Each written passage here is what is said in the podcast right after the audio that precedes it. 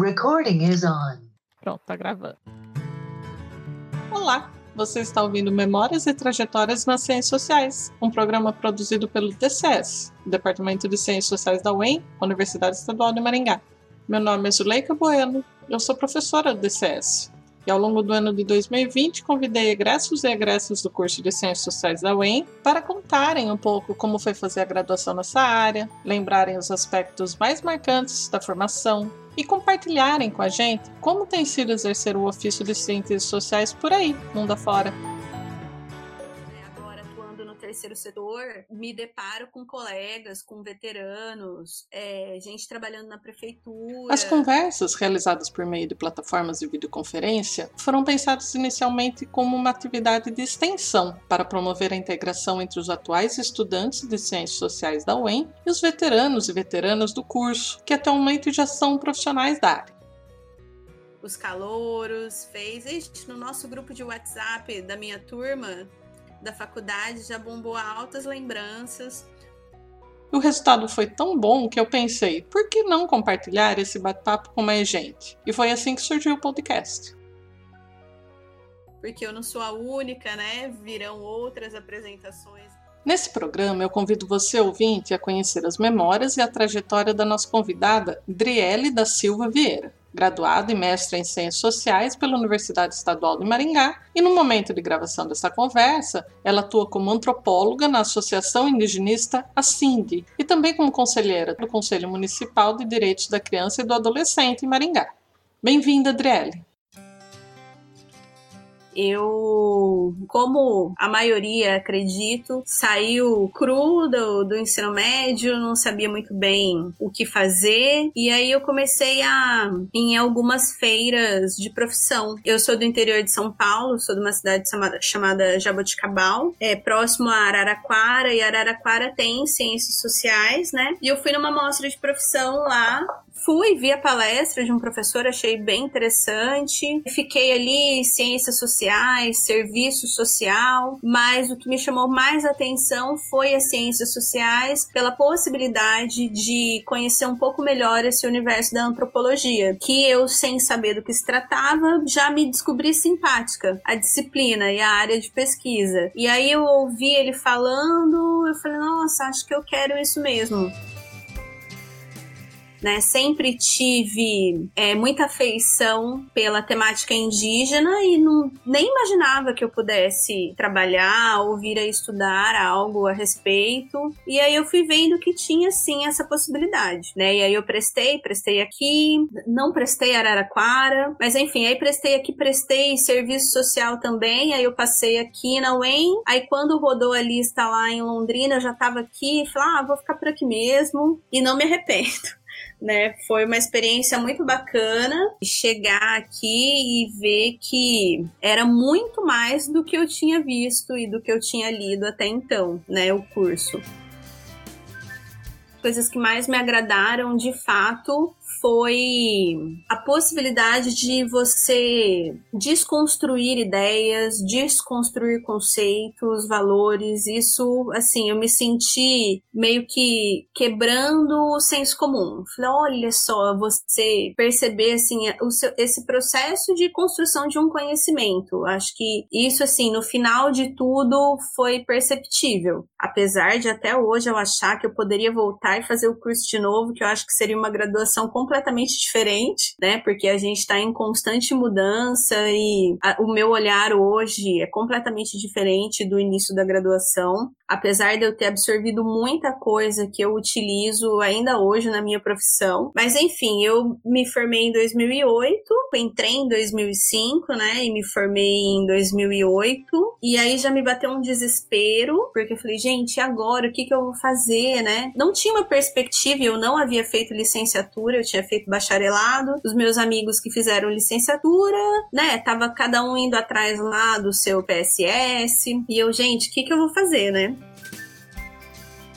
E aí calhou de estar tá rolando uma pesquisa e a minha orientadora, que era minha orientadora de, da graduação, a gente trabalhou junto praticamente a graduação toda. A gente começou a trabalhar junto no segundo ano, no meu segundo ano. E aí eu comecei a fazer projetos de pesquisa, primeiro sem bolsa, depois com bolsa, projetos de extensão. Então, assim, é muito importante a gente já ir identificando as nossas preferências e poder se aproximar desses professores para a gente poder ter experiências mais práticas, né? A gente ir descobrindo de fato se a gente gosta ou não gosta daquela área de pesquisa, né? Se a gente gosta da pesquisa em si, né? Ou se a gente é da licenciatura mesmo. E no meu caso foi um achado primeiro ano, eu morei com duas meninas da zootecnia. Então, assim, um universo completamente diferente. Fui conversar com os professores de zootecnia e conheci a Maria de Fátima, que era professora do departamento, e trocamos algumas ideias, rascunhamos alguma possibilidade de projeto. No final das contas, eu acabei indo pro observatório e deixei um pouco essa ideia de lado, mas é isso, a gente consegue transitar em várias áreas né? É ter essa disponibilidade. Mas para mim o que me ajudou muito também é que essas meninas que eu fui morar, elas já estavam no último ano, então elas já conheciam todos esses atalhos, né? Então, tipo, ai, ah, vou te apresentar um professor, vamos lá comigo, vamos no departamento. E aí eu ia passear com elas pela universidade e fui conhecendo, né? O que era um DA, o que era um DCE, como era o departamento, né? Olha, aqui você vê onde, né, a área de cada professor, o que que era, conhecer um um currículo Lattes, né? Como fazer um currículo Lattes. Então, isso foi muito importante também, você ter esse contato com pessoas que já estão na vida acadêmica há mais tempo e que podem te dar essa dica, né? Eu lembro meu, meu primeiro rascunho de projeto de iniciação científica, apesar da área ser completamente diferente, né? Uma das meninas que moravam comigo me ajudou, né? A montar uma estrutura de projeto, a introdução, uma justificativa, né? Qual é seu objetivo. Então, são coisas que a gente chega e não não tem como, né? E aí, às vezes, você vai lá, conversa com um professor, aí ele fala, ah, escreve uma proposta aí pra mim. Você fala, nossa, mas vai escrever o quê? Tal. Então, é legal, conversa com as pessoas que moram com você, né? Ou que já estão na universidade há um tempo. É, é conversa de boteco mesmo, né? É sentar, olha, eu queria fazer isso, mas não sei como fazer. Não, olha, eu conheço um livro legal de metodologias, pode te ajudar a escrever um projetinho. Então, é diálogo, né? É conversa. E é calçar a cara mesmo, passar um óleo de perobe lá, bater na porta do professor, descobrir o horário que ele tá andando aí na faculdade, chegar um pouquinho antes na aula e puxar o professor para conversar. Mas de fato, né, a gente entra e acha que a vida acadêmica ela se concentra só no nosso departamento, mas, mas não. No caso, assim, a Valéria na minha vida foi um acaso mesmo. De fato, eu vi o cartaz pregado na parede, falei, vou atrás porque acredito que ainda não tenha no nosso curso um professor que trabalhe com a temática indígena, né? E eu andando pela universidade, encontrei um cartaz lá falando: olha, vai ter uma reunião para discutir um projeto de extensão que trata da identidade indígena e tal. E baixei lá, falei, não conhecia ninguém, falei, vou lá ver qual é, né? E rendeu, e deu super certo. E aí a gente trabalhou, né, de 2006 até o mestrado juntas e quando eu me formei na graduação, é, pintou uma oportunidade, fizeram um contato com ela e ela me indicou para participar de uma pesquisa, era uma parceria de uma ONG espanhola com o Centro de Trabalho Indigenista, né, de São Paulo, para fazer uma pesquisa, é, era catalogar o patrimônio cultural é, guarani do, do Rio Grande do Sul até o Espírito Santo. E aí eram formadas equipes e eu fiquei com mais um parceiro é, responsável pelo, por esse mapeamento no estado do Paraná. E foi a minha primeira experiência profissional e foi muito desafiador. Me senti assim perdidaça. Falei, gente do céu! E eu era a novata, né? Todo mundo já fazendo mestrado, já no doutorado. E eu falei, meu Deus, o que, que eu tô fazendo aqui, né? Mas aí tive o apoio da minha orientadora, ela foi me orientando. E nesse meio tempo eu também fui estudando para o mestrado para a seleção do mestrado que estava para acontecer. Então, assim, eu tive uma janela de um ano, mas nesse um ano eu consegui esse trabalho, né, com essa pesquisa que era remunerado, então já me deu um respiro. E aí eu, eu engatei o mestrado no ano seguinte. Então, não tive, assim, esse, esse tempo, né, esse ato aí entre a graduação e o mestrado. Eu consegui engatar uma atividade, mas no momento do desespero, assim, que eu vi que eu estava me formando e não sabia muito bem o que ia fazer, eu também acabei procurando cursos no Senac, fui fazer um curso de gestão de RH, não sei, não tenho nem ideia de onde está esse material, eu tenho um certificado ali, se fosse hoje seria muito útil, porque eu também utilizo no meu trabalho atual, mas foi assim, na ânsia do que fazer, o que fazer, o que fazer, eu e uma amiga que também vai conversar com vocês, a Verônica, a gente bateu a doida, vamos embora para Manaus fazer a seleção de mestrado lá em Manaus. Vamos, vamos, vamos. Colamos o grau e fomos para Manaus e tentamos, fizemos a seleção, mas não rolou, aí voltamos. Foi quando apareceu essa pesquisa aí do CTI para fazer.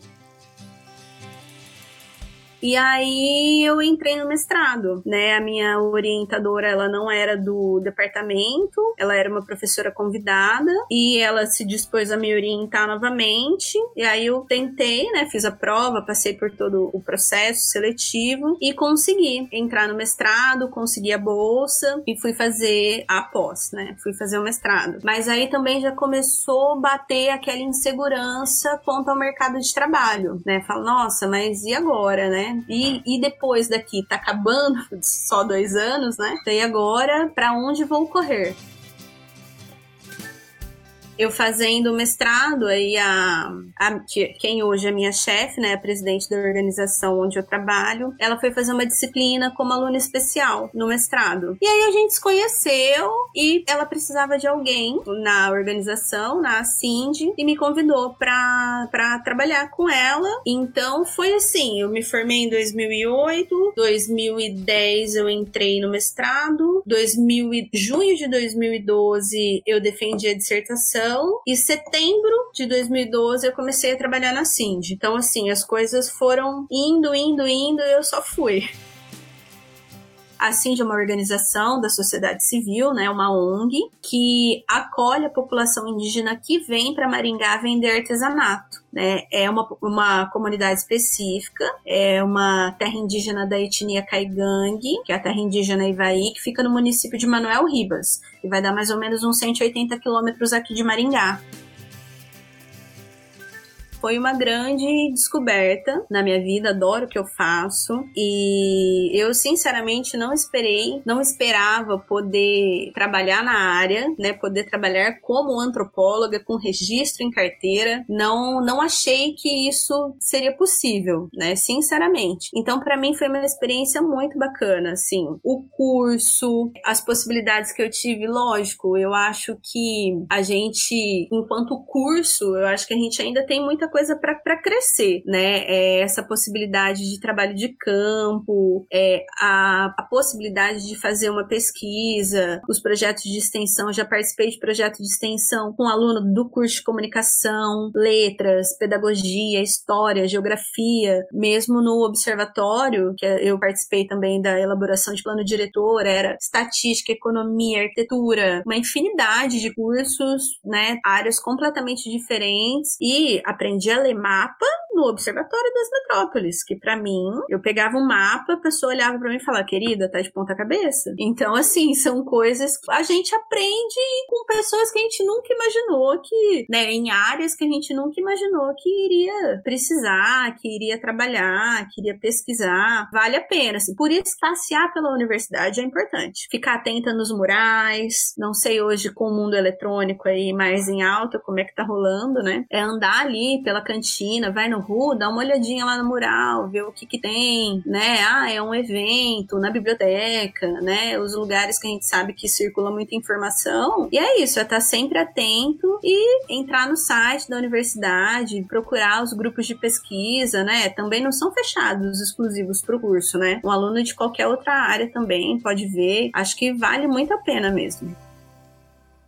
É, eu fui, fui para campo tanto na graduação quanto no mestrado, mas é uma empreita complicada, assim, é, é difícil. Então, acho que esses processos acabam dificultando um pouco o desenvolvimento de uma pesquisa. Aí, se você não tem um, um orientador que de fato te dê um suporte, é, é quase impossível um aluno, por, por conta, sair aí e fazer uma pesquisa de campo, né? E são experiências incríveis, né? É, antes de eu trabalhar com a minha orientadora também, eu participei de uma pesquisa no Observatório das Metrópoles, que eu acho que a gente tem uma pérola dentro da universidade, é o observatório. Aprendi muita coisa com pesquisa de campo que a Ana botou a gente para andar na rua mesmo. Foi quando acho que eu conheci Maringá de verdade, andar na rua, vamos para Sarandi, e a gente ia mesmo, chovendo, né? Vamos, vamos todo mundo, questionário, tipo pesquisador do censo, batendo de porta em porta, e são experiências assim que a gente leva para vida. Muito bacana, porque o nosso curso ele tem muita teoria, né? A gente lê muita coisa e é um conteúdo de fato extremamente importante. Eu vejo isso ainda hoje no meu trabalho, como esse aporte teórico faz toda a diferença, né, na nossa forma de trabalhar, chegou um momento que a minha orientadora falou: não, vai, vai sozinha, né? A maioria das vezes eu fui acompanhando ela e só ali quieta, falando o extremamente necessário, só observando e escrevendo. E aprendi muito e, e, entender que a gente realmente nunca vai se tornar o outro, por mais íntimo que você ache que esteja do seu objeto de pesquisa. É desafiador, assim, primeiro, né? São as coisinhas clássicas. Ai, precisa conseguir um carro na universidade para ir para campo. Né? A dificuldade já começa aí já. E você saber como lidar também, né? Ali no campo. É, você respeitar o tempo do outro. Então, quando eu digo que nesse início, assim, eu ia, entrava muda e saía calada, né? Acho que foi uma boa experiência, né? Aprendi bastante. Então, durante a graduação, foi basicamente isso. Eu ia acompanhando, aprendi muito a respeitar é, o funcionamento de uma comunidade, é, respeitar as pessoas que eles tinham como líder, né? Sempre, especialmente, né, falando da população indígena é sempre chegar e procurar pelas lideranças, pedir autorização para estar ali, apresentar o que você vai fazer, qual é a sua intenção, é, você entender que não é com todo mundo que você pode conversar, né? É, você vai compreendendo a lógica do trabalho de campo e da pesquisa, né? Existem alguns códigos de conduta que muitas vezes a gente chega, às vezes você pode acabar com a sua pesquisa num estalar de dedos. Eu me lembro já no mestrado que a minha pesquisa foi em Guaíra, né? Então eu saía de Maringá, ia para Guaíra, tinha que ficar em hotel, aí já passava tipo uns três, quatro, cinco dias lá, então já era um, um, trabalho. E aí tinha dia que eu chegava lá na aldeia, aí meu informante olhava para mim e falava assim: ah, hoje eu não quero conversar.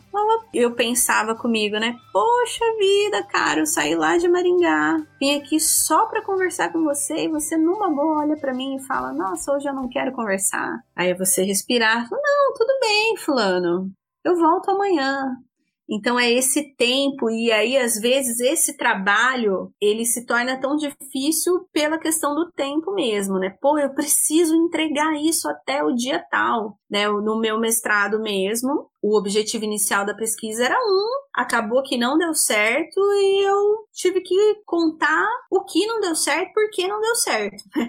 A intenção não era essa, mas no final a pesquisa virou isso, são os imponderáveis do campo. Né? A gente não, não tá na nossa responsabilidade, às vezes dá certo, às vezes não dá. Eu entrei, minha pesquisa era acompanhar um, um determinado processo que desandou, e aí você fala, meu, e agora, né? Então vou narrar tudo isso aí. Mas é, como eu disse, assim, essa parte do campo é, é muito bacana por essa construção desse conhecimento. Eu acho que de fato a gente tem que pegar aquele livrinho do Roberto Cardoso de Oliveira, ler, escrever e ouvir, né? Acho que são os três verbos que ele usa. E é observação. Observação é tudo. E a gente vai percebendo as nuances do campo, né? Eu lembro até no, no dia da minha, da minha dissertação, a Simone chegou a comentar, falou, nossa, mas isso era uma coisa que você tinha que ter colocado na sua dissertação e você não colocou, é uma informação que é importante. Por exemplo, muitas vezes eu ia para Guaíra e ia sozinha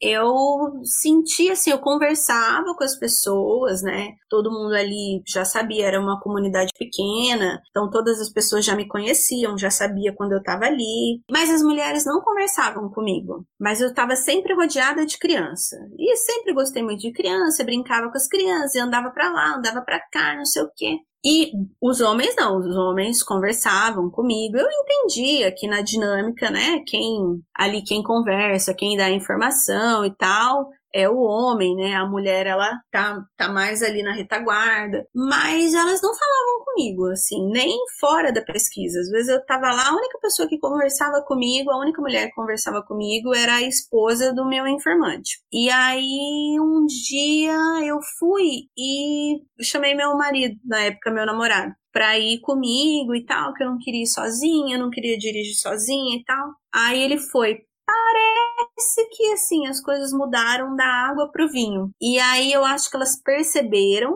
né, que eu não era uma ameaça, que era uma mulher não indígena, sozinha, né, ali conversando com os homens, né, e chegava lá com o meu computador, a minha máquina fotográfica e não sei o que e tal. E depois desse dia, até me chamar para descascar mandioca, que foi um fiasco, varrer o quintal, elas me chamaram, me entregaram a vassoura, e fomos lá, tipo, me senti fazendo atividades do dia a dia delas ali. Me chamaram para ir para uma outra aldeia, fomos para uma outra aldeia. E aí eu percebi que as crianças estavam comigo, não era porque eu era uma pessoa muito legal e que elas gostavam muito de mim, mas não, elas estavam ali espiando tudo para contar para as mães o que, que eu estava fazendo, o que, que eu estava conversando com os maridos delas. E aí quando elas viram que eu não precisava ter interesse nos maridos delas, porque eu tinha o meu, Aí as coisas mudaram, aí as coisas começaram a fluir melhor. O triste de tudo isso é que já era o final da pesquisa,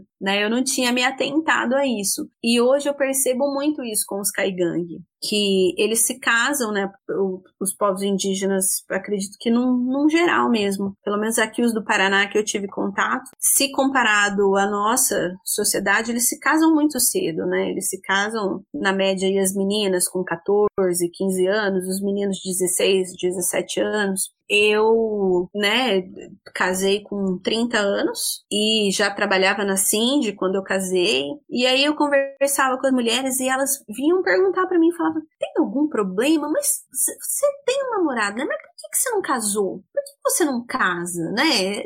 Tem alguma coisa? Meu marido trabalhou um tempo, que também é formado no curso, né? Ele trabalhou um tempo lá na Cindy também. E perguntavam para ele: Mas por que vocês não casam? Por que vocês não se casam? Mas como assim? Vocês namoram já há tanto tempo e não têm filhos? E aí eu percebi a mesma coisa. Quando eu, a gente casou, falou, realmente, agora colocamos uma aliança, casamos, como as coisas mudaram, como parece que eu comecei a fazer mais parte, assim, não nunca sendo uma delas, mas apenas coloquei um pezinho para entrar no grupo. É, como parece, parece que as coisas para elas faziam mais sentido, a gente conseguia conversar, elas me falando coisas, sim, da vida cotidiana, né? E principalmente agora, como a gente já falou anteriormente, quando eu engravidei, nossa senhora, como as coisas mudaram. Né? É essa coisa da identificação. Né? Às vezes a gente precisa ter alguma coisa que nos identifique. Eu já acho que hoje, qualquer lugar que eu chegar, eu acho que eu vou tentar buscar alguma coisa para dar esse esse link, estabelecer essa conexão ali, porque de fato faz toda a diferença. E aí eu vi que essa vida conjugal, essa questão matrimonial, a maternidade, né, é, essa coisa da família, como isso era importante para eles. Né? Então eu vivi isso no mestrado, né, na pesquisa da dissertação, e vivo isso hoje no meu trabalho, né? Eles ligam, é, já tem um tempo que meu marido parou de trabalhar lá na Cindy, tem família que me liga só para perguntar como é que a gente tá. Ah, e aí, como é que vocês estão? E o Gustavo? E a neném? Tá boa? E tal sabe? Quando rola essa identificação. Então, isso foi uma coisa, assim, muito rica que eu trouxe do, dessas pesquisas de campo, sabe? É você ter essa sensibilidade de perceber essas nuances que o outro vai, vai jogando, sabe? A gente precisa, de fato, ser muito observador. E sem contar, é você estar aberto para aprender, né? É, até mesmo no meu trabalho hoje, eu falo que eu aprendo muito com eles, é você ter a disponibilidade para ouvir, né? A gente tem que parar com essa mania de querer falar, falar, falar, falar, falar, falar. Não, a gente quando a gente vai para campo, né, é pra gente ouvir mesmo e às vezes assim, você vai perceber que você tem uma informação a hora que você vai você vai transcrever a sua entrevista, o relato do seu objeto e tal, porque às vezes na hora a gente não se dá conta, né? Mas o processo do ouvir né? Você vai ouvindo tudo que a pessoa tem para falar, às vezes você não percebe o conteúdo importante de fato daquilo, né? Mas na hora de você transcrever aqu aquela conversa, aí você vai se deparando com informações assim muito ricas. Então todo esse processo aí do ouvir, o escrever, de fato torna o campo riquíssimo. E outra coisa também, a gente muitas vezes vai querendo verificar alguma coisa, né? Não, mas eu quero que ele fale isso, né? Eu vou atrás daquilo até ele me falar aquilo. E nem sempre isso rola. E o contrário também. Às vezes eu vou tentando querer saber alguma coisa e ele tá afim de me mostrar outra. Muitas vezes você saca que é que, tipo, ah, aquilo é o que ele acha que eu quero ver. Então eu chego lá querendo ver uma coisa, ele acha que eu tô lá querendo ver alguma coisa. Lá em Guaíra mesmo, por exemplo, eu não entendia por que que toda vez que eu chegava lá, o cacique botava o grupo de dança para dançar. Eu não entendia. Eu falava, legal, mas não, não, precisa, né? Tipo, o maior trampo, mobilizar todo mundo, juntar todo mundo aqui na casa de reza, dançar, pegar os instrumentos. Não precisa, né? Tipo, eu não tava ali para aquilo, eu já conhecia o grupo de dança e tal. E aí depois né, né, no momento de escrever e tal, e aí eu fui ler o trabalho da Manuela Carneiro da Cunha,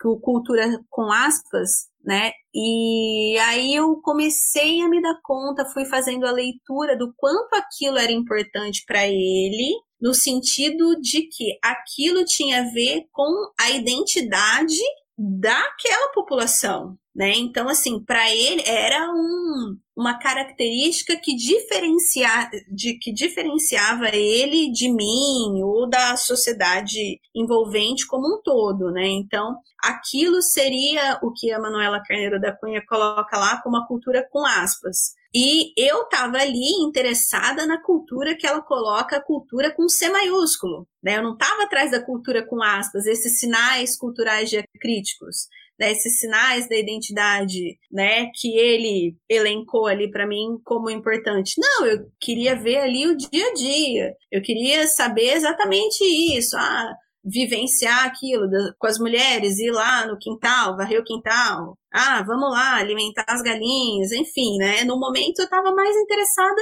nessa dinâmica do cotidiano. E toda vez ele me mostrando, não, eu chegava lá, eu não podia ir embora sem ver uma dança. E aí eu fui perceber que não, aquilo para ele caracterizava ele como sendo um guarani, como sendo um indígena, né? E aí você vai vendo, você vai construindo e pensando, né? O, o que será que ele está esperando de mim? O que será que ele acha que eu estou querendo? O que a minha pesquisa de fato buscava é uma relação muito interessante. De fato, as duas partes, né? É, os, as duas partes são sujeitos, né? Então, não sou só eu de fato que estou observando, eu também estou sendo observada e isso eu achava fantástico. Depois que eu saquei, né, das crianças, eu achava fantástico. Ainda mais chegando num grupo que não fala a sua língua, né? Então, possivelmente eles estavam aqui atrás de mim, falando horrores a meu respeito e eu sorrindo, né? Porque eu não entendia nada. Então, para mim, só restava ser simpática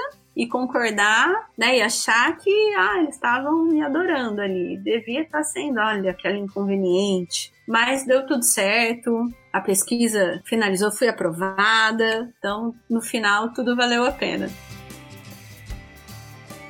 especialmente na minha área, né, trabalhando com o público que eu trabalho, que é a população indígena, às vezes a gente esquece, né, a gente se distancia um pouco desse indígena de carne e osso, né, esse indígena real, e a gente trabalha com simulacro, né, a gente constrói um modelo, trabalha com isso, e quando você parte para a prática, você vê que não é bem assim, né, então é muito importante essa, essa experiência prática, e que muitas vezes a gente não consegue ter na academia. Eu, quando saí do mestrado e fui trabalhar, eu me senti assim, saindo da bolha. Falei, nossa, então o mundo real é esse aqui?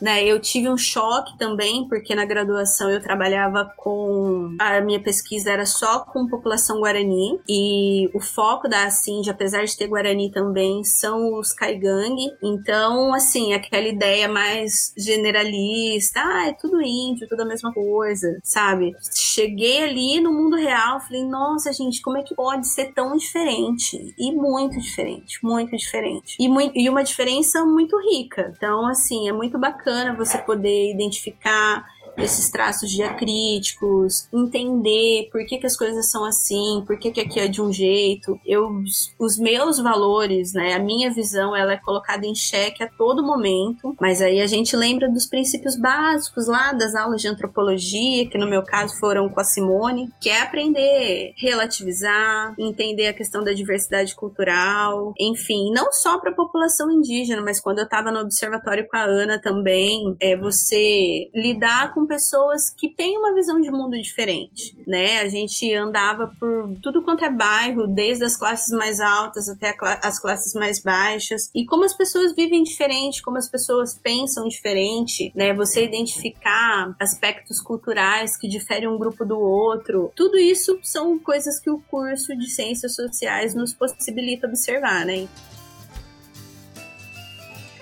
Eu acho que eu aproveitei bem a universidade, desde a vida cultural, eventos ali no teatro, sarau, de tudo que, que me foi oferecido, eu participei, né? Eu fui porque a, a vida acadêmica é animada, né? A gente só precisa ter disposição. E, e no início a gente abraça tudo, né? Mas ia, tinha eventos em Londrina, a gente se organizava, ia para Londrina. Eu lembro no meu primeiro ano, ano teve um evento, foi das sociais, era uma tenda de circo gigante. Eu acho, se eu não me engano, era o Stedley falando. Foi assim, falei, gente, é isso que eu quero. Muito legal você ver assim, porque você lê os livros e de repente você tem a oportunidade de escutar a pessoa falar, né? Fala, nossa, que, que bacana essa coisa de você ler, de você conversar com quem tá vivendo o mesmo tempo que você você, né? Então, fazendo as reflexões que você pode fazer esse comparativo, trazer para sua realidade, poder conversar. É quem tem a oportunidade, né, de estar em outros municípios, em outros estados para participar, muito legal. Acho que é um investimento que vale a pena. Então, até a gente, você foi também, né? A gente se encontrou em Belém na reunião de antropologia, né? Eu tive a oportunidade no mestrado, a gente foi para Recife, na Alas. Então, assim, é um, é, são eventos muito grandes e que você começa a conhecer pesquisas que você nem fazia ideia. Você fala, nossa, gente, é, é muito, muito bacana. E, e conhecer gente, conversar com pessoas e fazer essas conexões e, olha, não, pensar, depois eu posso buscar um doutorado naquela universidade que tem um grupo de pesquisa bacana, tem uma revista que a gente pode fazer uma publicação acho que essa interação com o mundo universitário é, é muito importante, assim. E, inclusive, o meu, meu primeiro projeto de iniciação científica, que foi um PIC, né, nem tinha bolsa, ele foi fruto fruto de uma dessas idas, né? Que tem o EREX, que é o Encontro Regional de Cientistas Sociais, o nosso, no caso, é o EREX Sul, né? E eu fui para Florianópolis. E eu, muito crua, né? Só, só tinha boa intenção, né? Em relação aos estudos sobre populações indígenas. E cheguei lá e, olha, não, vai ter uma saída de campo pro Morro dos Cavalos, que é uma terra indígena guarani, lá em Florianópolis. E fui, falei, não, nossa, que legal, nunca tinha ido para uma terra indígena, morria de vontade, falei, não, vamos. E cheguei lá e tinha um antropólogo que ele estava trabalhando algo relacionado à informática com os indígenas ali. E eu vi aquilo, achei um absurdo. Falei, como assim? Vem trazer computador, acesso à internet. Olha o absurdo, né? Isso naquela época, gente. E então era o meu conhecimento sobre a causa, só era simpática, né? Conhecimento zero. E achei um absurdo aquilo. E aí, voltando da viagem, eu vi aquele papelzinho que eu falei inicialmente no corredor ali do G34, falando dessa reunião com a pessoa que foi minha orientadora. E cheguei lá e falei isso assim como se, se eu tivesse muito certa, que aquilo era um absurdo. Como que um antropólogo estava querendo levar a cultura não indígena para dentro de uma comunidade? Isso era perda de identidade. Olha, hoje eu falo e dá até asco, arrepio. E ela, né, achou muito curioso, falando, não, minha filha, realmente você precisa estudar melhor, né? Estudar, desenvolver esse tema, porque as coisas não são bem assim. E aí eu fui, sentei com ela, a gente escreveu um projeto de iniciação científica e comecei a desconstruir isso. E fui percebendo que eu, de fato, tinha aquele modelo do bom selvagem, né? E comecei a estudar as relações de contato, conheci alguns autores, né, mais pós-modernos, enfim. E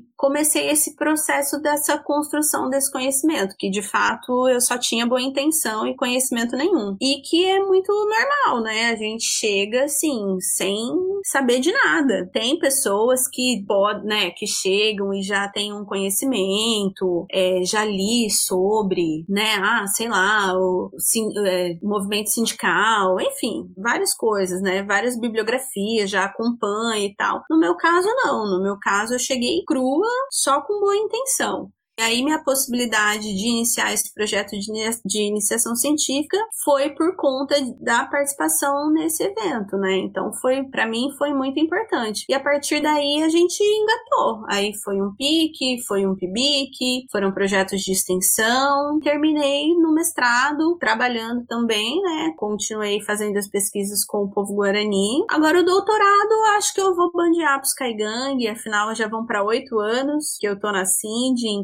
contato com essa galera, saí meio traumatizada do mestrado, mas já me sinto apta novamente a voltar para o doutorado. Aí, nesse meio tempo, eu casei, engravidei, então dei uma quebrada no ritmo, né? E isso também eu acho interessante falar. Todo mundo falava para mim: não, se você for fazer o mestrado, já tem que engatar. Se for fazer o doutorado, já engata, porque depois para voltar é tão difícil. E de fato, assim, quando você cai no mercado de trabalho, você voltar voltar depois para o mundo acadêmico é puxado, igual o mestrado em sociais, por exemplo, né, que ele é em período integral. Como é que você trabalha e faz um mestrado, né? É difícil. Então, para eu pensar num doutorado agora, agora minha filha está com dois anos, eu já estou começando a pensar na possibilidade, mas pô, o que eu quero não tem nem aqui, então seria um trampo, né?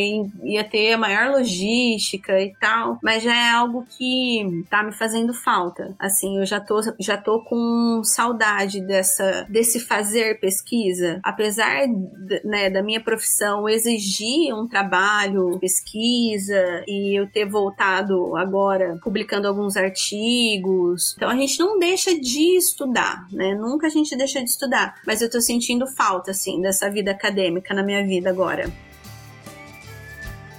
deixar um pouco o modo mãe mais offline e trazer a Adriele estudante de volta. Antes mesmo de ser mãe, eu já tô em, já estava enveredando para estudar infância indígena, né? Agora, então, depois da maternidade, mas eu tenho aprendido muito com as mulheres indígenas e a maternidade, né? Porque para elas é muito natural, a criança tá no cotidiano, tá tudo bem, né? Inclusive no meu trabalho foi fantástico, assim, eu, eu tive, entrei em licença maternidade, fiquei cinco meses afastada, e aí quando eu voltei, ela ficou indo comigo pra Cindy mais seis meses. Então, ia comigo, ficava comigo, amarrava no sling e ficava lá o dia todo.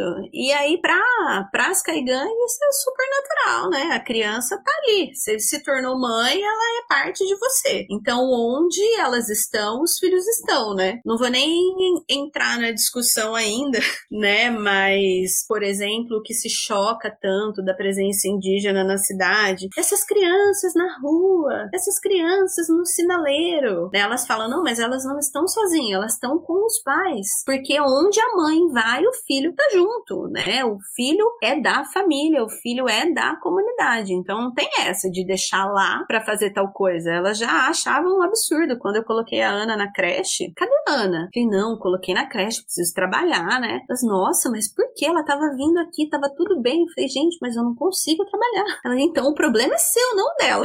É, realmente, eu ainda não consegui me organizar, né? A ponto de. Mas eu ap aprendi bastante, né, sobre maternidade e atividades laborais com as Kaigang. Foi, está sendo ainda, né, uma experiência muito bacana também essa troca.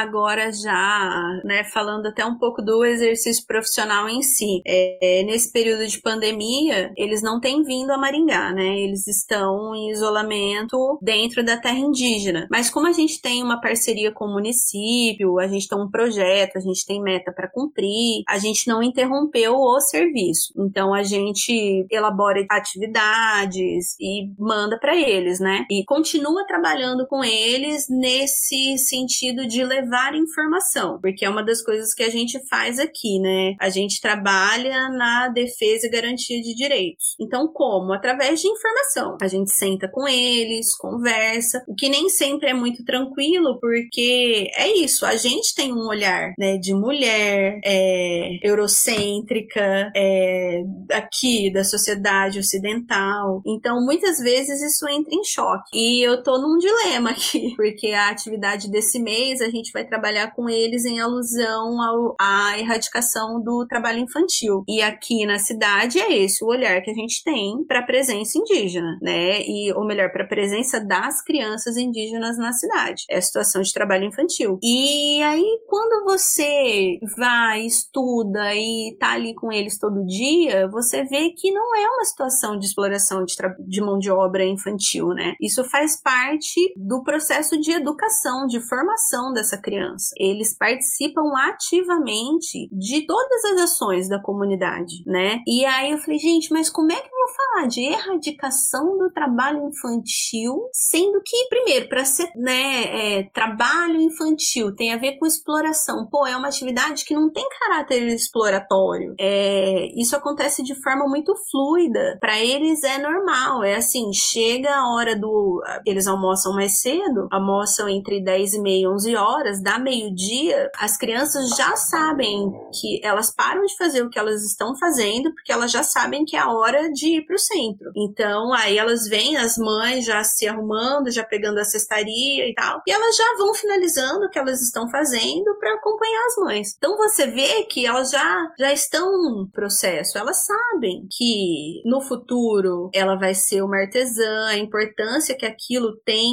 né, para a constituição dela enquanto pessoa pessoa. E aí eu, totalmente, né, alheia a esse universo, vou ter que fazer um trabalho para falar sobre a erradicação do trabalho infantil. Aí hoje eu estava conversando com a assistente social falou: olha, Renata, a gente vai ter que tomar muito cuidado, porque a gente está falando de situações diferentes. Eu acho que a gente pode falar da exploração da mão de obra infantil como algo da nossa realidade, né? E apresentar isso para eles, mas tomar muito cuidado para que eles não entendam que nós estamos falando que eles estão fazendo isso, né? Então é a gente falar sobre um tema, mas ter esse cuidado para entender que isso é uma questão cultural e que a gente trata isso com respeito, né? A gente conhece, a gente sabe que tem essa diferenciação. Hoje a gente construindo né, o material falando, olha, vamos trabalhar na perspectiva dos direitos fundamentais da criança e do adolescente, é, vamos incluir alguns direitos, né? Porque eles falam, por exemplo, que o ECA não contempla a criança indígena, porque o primeiro direito da criança indígena é o direito à terra, e isso não está lá como um direito fundamental. Então a gente tem que pegar esses documentos, né? A gente trabalha com nas políticas públicas de uma forma geral, né? A gente trabalha com gavetinhas e a gente acha que eles têm que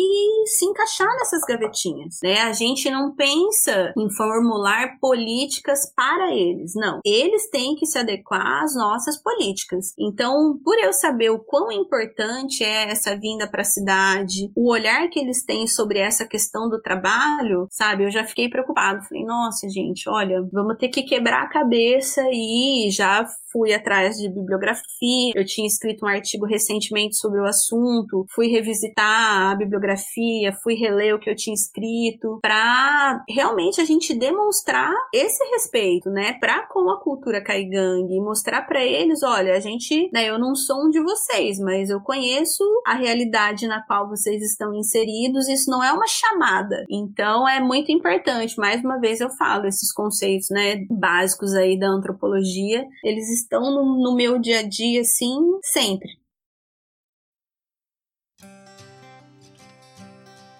Como eu disse no começo, eu, eu sinceramente não imaginava mesmo que eu pudesse trabalhar profissionalmente com a população indígena, né, nessa área. Era algo que eu, quando entrei no curso, achei que eu pudesse fazer dentro da academia, enquanto uma pesquisadora, enquanto uma professora. Assim, eu falo que se eu soubesse dessa possibilidade, desse campo de trabalho, esse campo de atuação no terceiro setor, talvez eu tivesse escolhido disciplinas optativas, outras disciplinas optativas durante o curso ou mestrado, porque eu tive amigas, por exemplo, que fizeram pesquisas na área do terceiro setor, né, durante a graduação, e eu não tinha ideia, né, do que do que era, o que fazia, nem nada. Para mim isso era coisa de assistente social. Então foi um universo totalmente novo para mim. Eu não conhecia absolutamente nada. Eu me lembro um dia, é, a minha chefe virou para mim e falou: Olha, tem um edital aberto, escreve um projeto sobre isso, não sei o que. Me bateu assim, falei: Gente, mas eu não sei escrever projeto assim, nesse formato. Eu sei escrever um projeto acadêmico, né? Eu não sei fazer orçamento. Falei: Gente, como é que eu vou fazer um orçamento?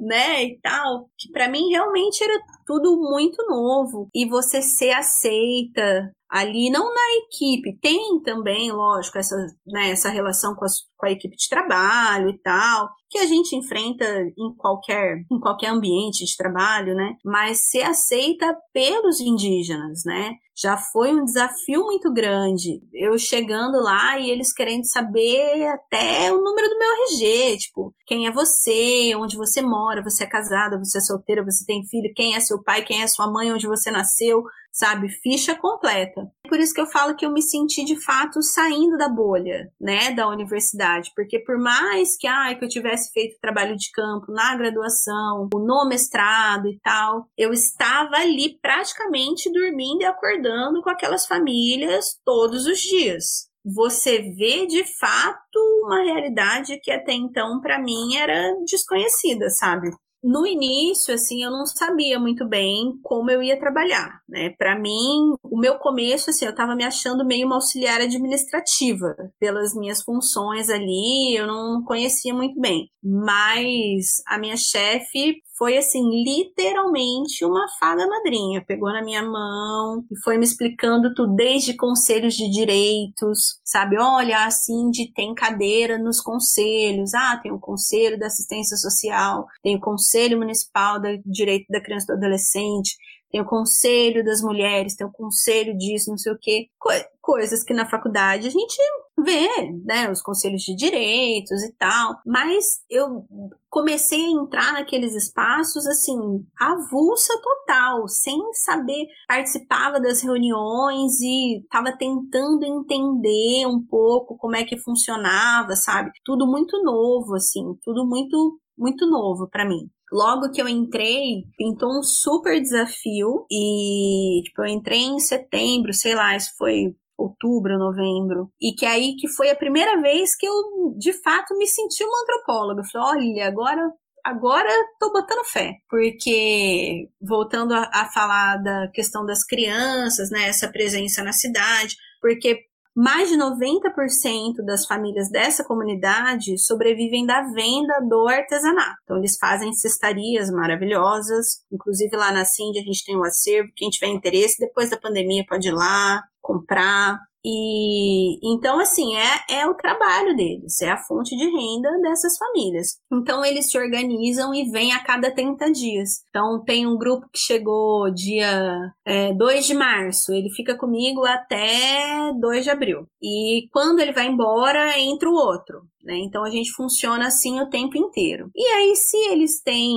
essa, essa atividade como sua principal fonte de renda, todo mundo vem para cá, vem com muito cesto, cada família traz em média 20, 30 cestos, né? Tem família que chega a vir com 60 cestos são aqueles cestos grandes de guarda-roupa, sabe? E canela, filho. vamos andar, maringar cidades da região para vender esses cestos, que eles precisam voltar para casa com o seu dinheiro para dar conta da, né, dos seus gastos pessoais. E a presença da criança sempre é um problema, porque se a criança vem para a cidade com, acompanhando a família, consequentemente ela está fora da escola. Então, toda a terra indígena que já é demarcada, que que está regularizada, ela tem alguns serviços básicos, como educação e saúde. Então, ela tem uma UBS, ela tem uma escola, e hoje, até por ser um quesito para o acesso ao benefício do Bolsa Família, todas as crianças são matriculadas na escola. E aí, se elas estão aqui, elas estão fora da escola. Então, esse, eu vou, vou dizer assim, que é um pretexto para nós, não indígena, questionarmos a presença dessa criança na cidade né? Ah, mas você não tinha que estar na escola. E a, a outra situação é uma que a gente já conversou aqui, que é a questão do trabalho, né? De ser considerado uma forma de trabalho, ser considerado trabalho infantil. Logo que eu cheguei, a Cindy tinha construído um espaço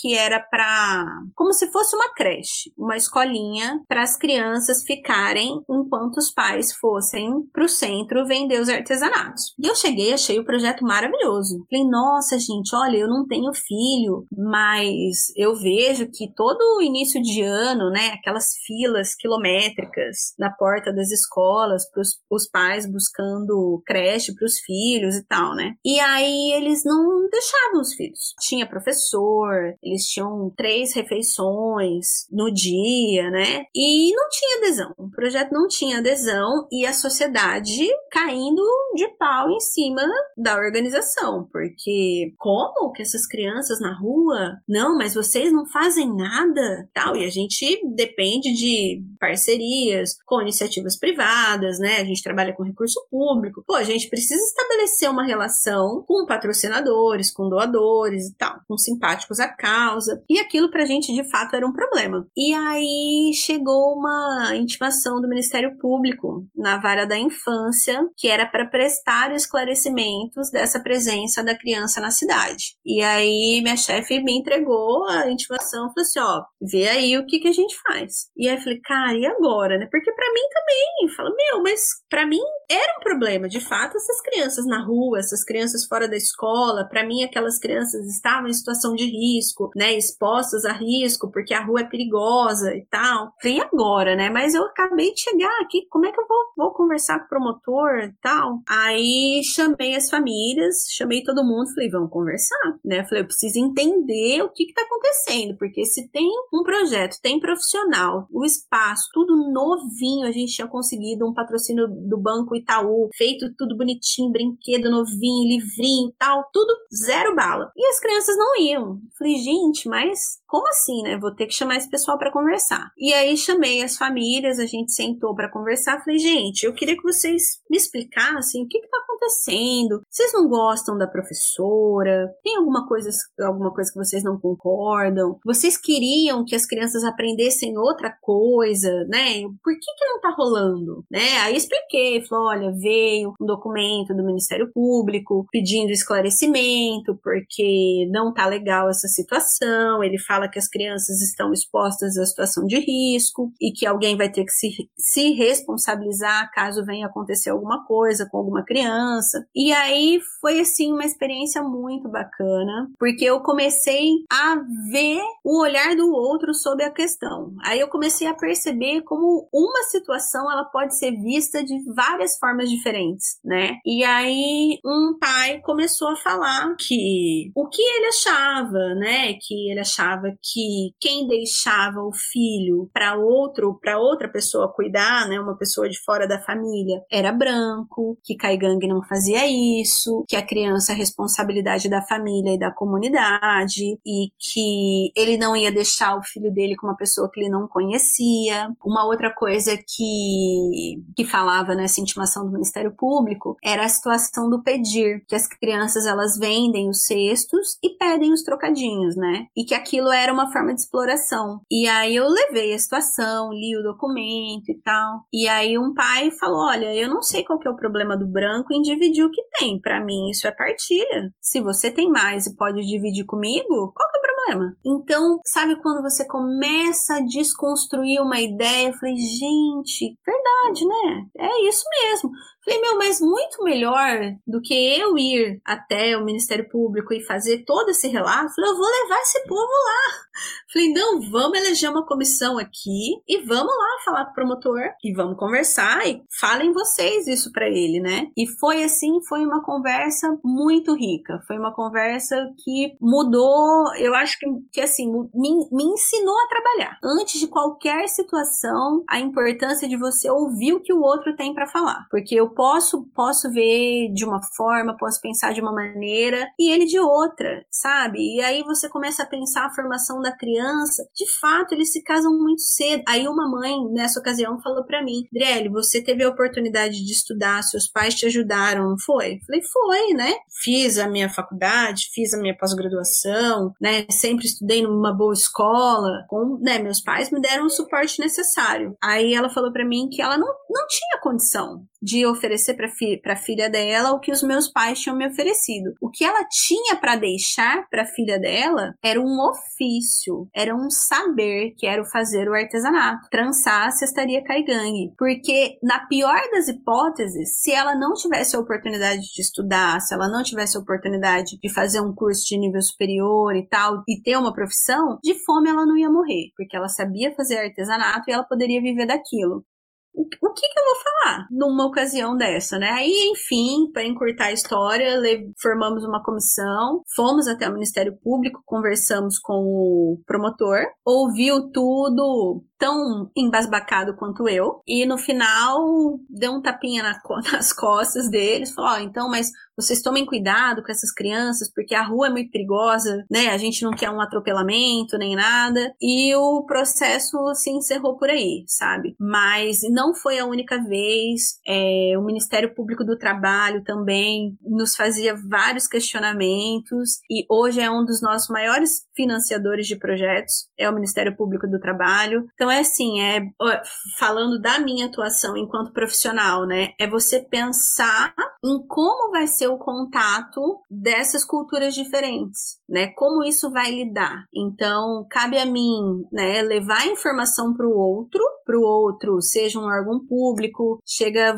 seja você quando chega lá e querer conversar com eles e tal, e o contrário também, e conversar com os indígenas como é o viver na cidade, né? Porque se eles precisam disso para sobreviver, isso é o trabalho deles, estar na cidade é uma situação que é certa, né? A gente sabe que acabou a pandemia, eles vão estar aqui de volta preveni-los para essa situação, fazer a orientação é, no acesso a direitos, né, é, encaminhamentos para tirar documentação. Eu conheci indígena lá, Caigang, com 30 anos de idade, que o único documento que ele tinha era certidão de nascimento. Né? Ele não tinha um RG, não tinha nenhuma documentação, é um direito do cidadão, né? Então, independente dele ser indígena, dele ser quilombola, enfim, é um direito do cidadão, né? Então, é trabalhar nesse sentido, é dar informação, olha, mas aqui na cidade as pessoas se incomodam com a prática do pedir, mas eu não acho que o pedir é errado, Adriele. Não, tudo bem, nem eu tô falando que o pedir é errado, mas é importante que você saiba que você pode ser hostilizado numa determinada situação, mas e se caso você for hostilizado, o que, que você deve fazer? Como você deve proceder? A quem você deve procurar? Então, assim, é um, o estar na cidade é um campo minado, né? Tanto para nós, urbanos que moramos aqui e vamos nos deparar com eles nas ruas, né? E aí vamos pensar tudo aquilo que a gente já conversou antes, naquele modelo de bom selvagem, questionar por que é que eles estão aqui, se eles têm direito a estar aqui e conversar com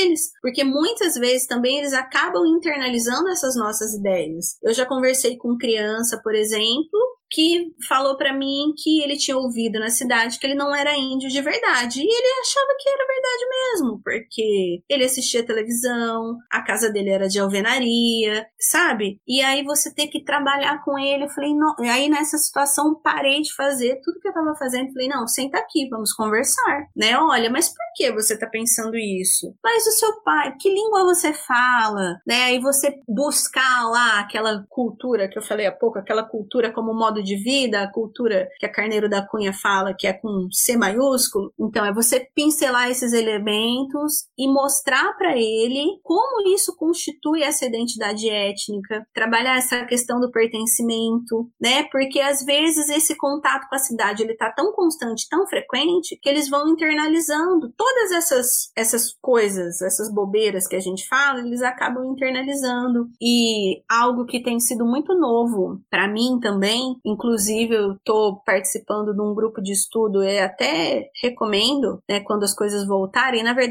os encontros estão acontecendo como aqui, assim, online, pelo Google Meet. E é um grupo de estudo sobre etnopsicanálise, aí da UEM, sobre a coordenação da professora Eliane, do curso de psicologia, que está sendo muito bacana também, porque a gente começou a perceber como esse contato com a cidade tem afetado a saúde mental da população indígena, né? E eu comecei a me deparar com situações que eu não sabia mais o que fazer, como trabalhar, né? Não, não tinha conhecimento para trabalhar esses assuntos. Então, assim, parar de estudar não, não dá nunca, né? A gente sempre tem que ir buscando formas de conhecimento. E sempre pautado nesses, nesses princípios da antropologia aí. É tentar fazer esse meio de campo, é tentar trabalhar com conceitos, né, de teóricos de outras áreas, é sempre utilizando os métodos da antropologia e tentar fazer uma leitura que respeite a diversidade.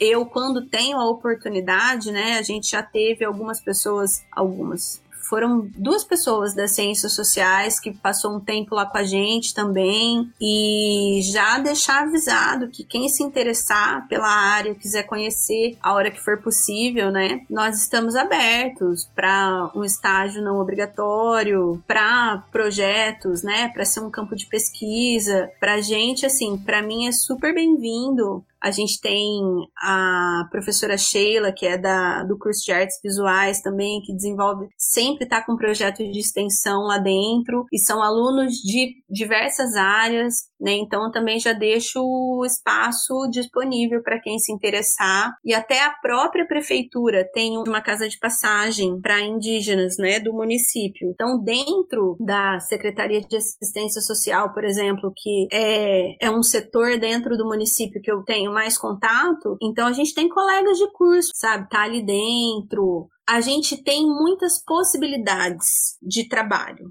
Eu vejo assim uma infinidade de possibilidades. Eu olho e falo, nossa, né, um profissional das ciências sociais poderia fazer isso, especialmente no terceiro setor, que no momento é onde eu atuo, mas é tão pouco ainda, né? E eu acho que falta a, a, própria academia, a própria universidade conhecer melhor esse setor, esse ambiente, essa possibilidade de mercado, né, para um cientista social. Eu acho que o que eu senti assim na academia é que quando a gente fala em ciências sociais e tal, a gente fica muito nessa vida acadêmica, né? Ai, não, eu a, a, certa altura do curso assim pensava, não, vou fazer o meu mestrado, porque aí eu vou fazer um concurso, vou dar aula e tal. Ainda tô disponível, ainda tô o plano se mantém. Mas não é só isso, né? É possível, a gente tem outras possibilidades de trabalho. E seja na iniciativa privada, né? A gente tem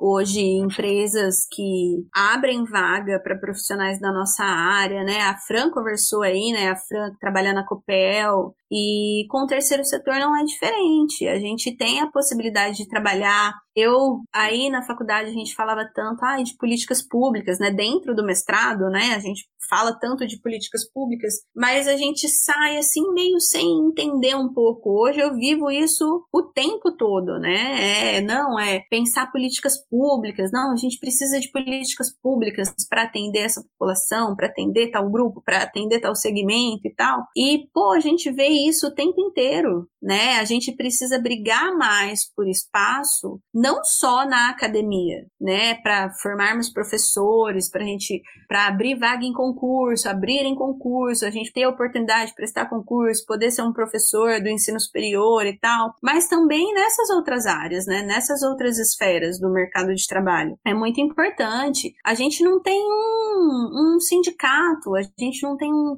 um conselho de classe, né? E a gente tem, tá, tem a, a aba, né? No meu caso aqui, a Associação Brasileira de Antropologia. Mas na, na questão profissional, fora do mundo universitário, do mundo acadêmico, onde é que entra isso, né? Às vezes eu me sinto muito órfã nesse sentido, porque eu, eu trabalho com muitos assistentes sociais e eles têm um conselho ativo, um sindicato e tal. A gente fica tudo meio perdido. E olha que curioso, né? A gente estuda o movimento sindical, a gente estuda tudo isso. Eu pago um sindicato, né? A taxa sindical e tal, aleatória, né, voltada ali para a organização que eu trabalho, para a linha de atuação, mas, sabe, eu acho que falta essa organização da classe para nos dar mais segurança mesmo. Pô, eu tenho um registro em carteira para antropóloga. Ah, legal, mas e aí, eu vou assinar um documento, eu não tenho um conselho e tal. Então, às vezes, isso é colocado em xeque em algumas situações. Eu acho que a gente ainda tem que, que pensar nisso também.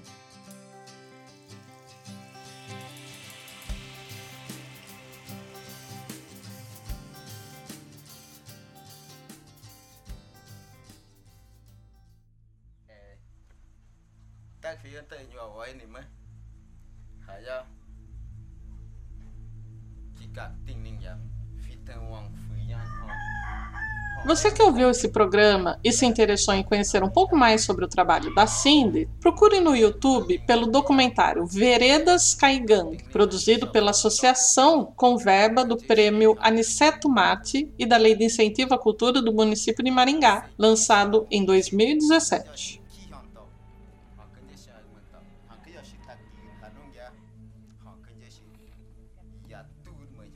Você também pode acessar a página www.acinde.org.br, lembrando que a Cindy se escreve com dois S. Ou então procurar nas redes sociais, Facebook, Instagram, pelo perfil da associação e acompanhar os projetos, contribuir com as campanhas e conhecer mais sobre o trabalho das artesãs e dos artesãos e da arte da cestaria indígena. Um pouco do que a Adriele contou aqui pra gente sobre a relação entre indígenas e não indígenas na cidade de Maringá está descrito e discutido no artigo Crianças Caigã e as lógicas institucionais e étnicas de atendimento na cidade de Maringá, que ela escreveu junto com o colega Cis da Costa Oliveira, da Universidade Federal do Pará, e que foi publicado em junho de 2019 no volume 40, número 2, da revista argentina Runa, disponível na base Cielo ou no portal de revistas científicas filo.uba.ar. A dissertação da Adriele está disponível no site do Programa de Pós-Graduação em Ciências Sociais da Universidade Estadual de Maringá, www.pgc.em.br, e tem o título de Nhempari Jevi. Zuleika, se fala Nhamperi Jevi resgatando tradições, inventando patrimônios, e traz a pesquisa que ela realizou junto aos Guarani de Tecorraporã, na cidade de Guaíra, no Paraná, no qual ela investigou os sentidos da noção de patrimônio entre esse grupo. A conversa que você ouviu aqui nesse programa foi gravada no dia 29 de junho de 2020 e editada em fevereiro de 2021. Eu agradeço todo mundo que participou do encontro e auxiliou na realização do evento que deu origem a esse material, e agradeço principalmente a nossa convidada, Adriele da Silva Vieira, que aceitou o convite para contar sua história nas ciências sociais e autorizou a transformação daquela conversa nesse programa. E obrigada a você também por ouvir o podcast. Se quiser entrar em contato para fazer alguma pergunta, tirar alguma dúvida, deixar algum comentário, mande uma mensagem para zp pbueno.uem.br. E é isso. Até o próximo programa.